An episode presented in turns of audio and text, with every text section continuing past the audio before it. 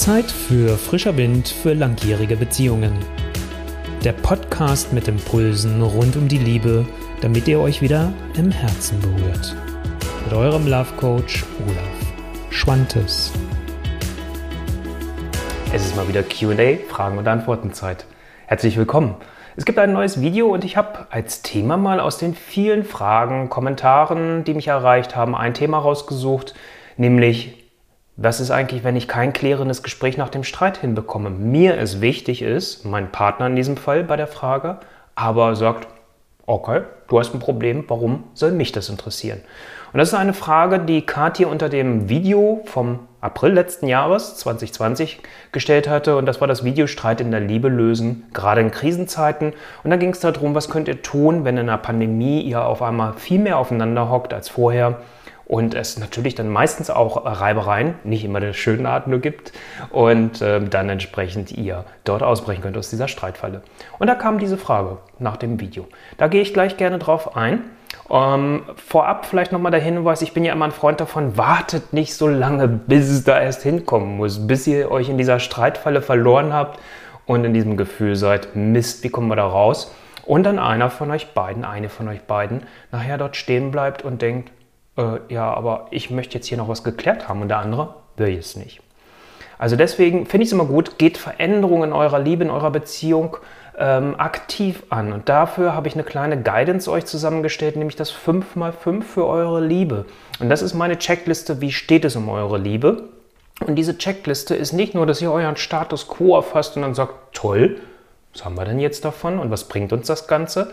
Sondern über diese Checkliste und die folgenden Mails, die ihr dann von mir auch noch weiter bekommt, habt ihr gleichzeitig auch Ansatzpunkte herauszufinden, okay, worauf konzentrieren wir uns jetzt erstens, weil wir nehmen uns meistens viel zu viel vor, wenn wir Veränderung wollen und zweitens, wie könnt ihr das ganz konkret angehen und auch dranbleiben. Also, wenn dich das interessiert, wenn du sagst, jawohl, ich möchte proaktiv in meine Beziehung gehen und was dafür tun und sie pflegen, dann geh auf olaf-schwantes.com-beziehungsimpulse und lad dir dein Exemplar herunter. Gut, vielleicht ist das heute dein erster Kontakt, deswegen nochmal auch ein Wort zu mir. Olaf Schwant ist mein Name, ich bin Love Coach und ich begleite Paare, gerade die in einer langjährigen Beziehung leben, wieder für, für mehr frischen Wind. Kommen wir aber zu Katis Frage. Kein klärendes Gespräch. Ich lese mal ihren Kommentar vor, den sie unter YouTube geschrieben hat. Und da schrieb sie, aber wie löse ich das, wenn der Mann keine Konfliktlösung benötigt, er schnell vergisst und zur Tagesordnung übergeht? Es gibt keine klärenden Gespräche von seiner Seite und ich das aber bräuchte. Er sieht keine Notwendigkeit für Klärung, weil er kein Problem hat, aber ich es völlig anders sehe. Läuft da was ganz falsch und wo liegt da das Problem? Das ist Katis Frage.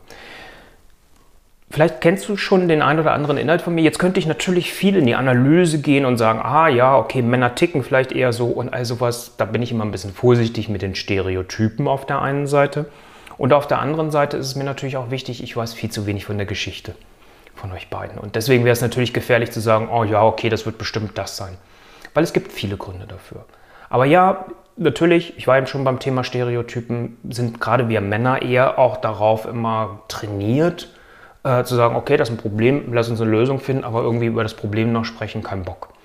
Ähm, was aber ganz wichtig ist, gerade hier, weil Katja schreibt, ja, pff, man sieht es nicht so als Problem ist, sobald einer von euch beiden ein Thema hat und ein Problem hat in der Beziehung, kannst du tun und machen, was du willst. Und das wirst du kennen. Und das wirst du vielleicht auch schon dich, dich darüber aufgeregt haben und gesagt, Mist, was soll denn das? Ich habe doch hier gar nichts. Ist doch sie oder er. Also, sobald einer von euch beiden ein Thema hat in der Beziehung mit dem anderen, wird es, ob du willst oder nicht, auch zu deinem Problem, auch zu deinem Thema. Und da finde ich es im ersten Schritt immer erstmal ganz wichtig, dass du in eine Akzeptanz kommst. Weil dies hilft, um dann wirklich auch die nächsten Schritte gehen zu können.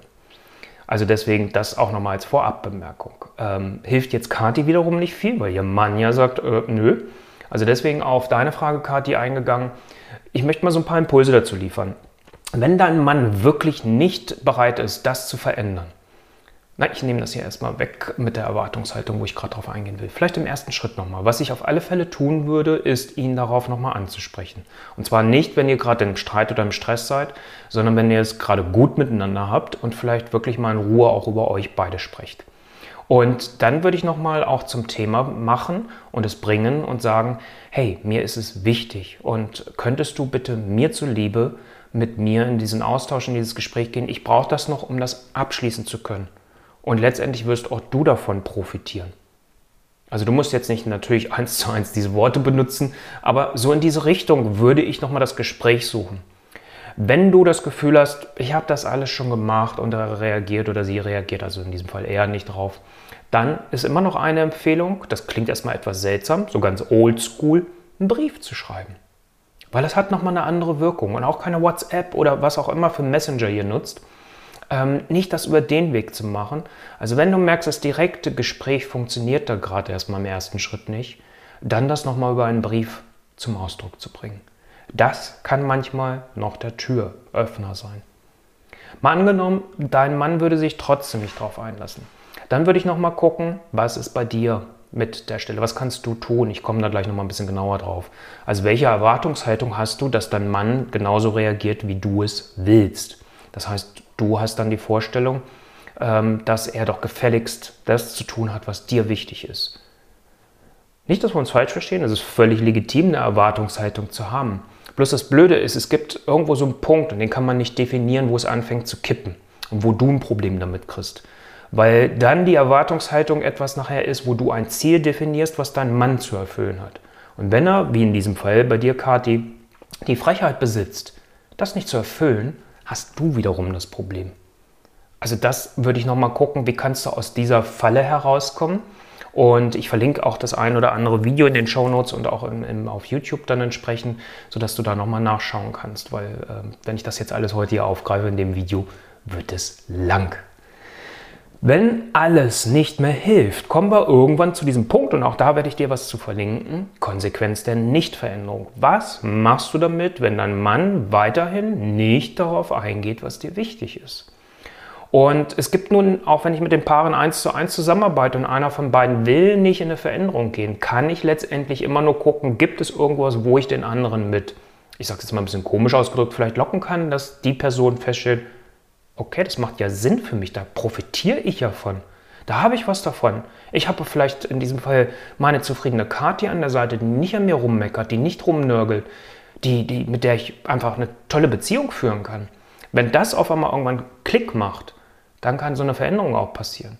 Bloß wenn das halt nicht passiert, ähm, ist für mich auch immer die Frage, und das mache ich auch in einer 1 zu 1 Beratung, dass ich irgendwann sage, okay, was ist deine Konsequenz aus der Nichtveränderung, in diesem Fall deines Mannes? Was ist deine Konsequenz, Kati? Und da kommen wir ganz häufig in so ein Thema Hoffnungsfalle. Auch dafür verlinke ich wieder was. Das ist nämlich eins der Beziehungsgifte, wenn du so in einer Hoffnungsfalle festhängst und denkst, ach, das wird schon. Du bist am Ende des Tages für dich selbst und für dein Glück verantwortlich. Und ähm, so blöd wie das ist, was wir uns wünschen, und nochmal, ähm, dafür ist das Video jetzt hier viel zu kurz, da alle Aspekte aufzugreifen, bei einem Verständnis, ist es irgendwann die Frage, was tust du? Und wenn wir bei der Konsequenz sind, gibt es letztendlich immer drei Möglichkeiten, nämlich love it, change it or leave it.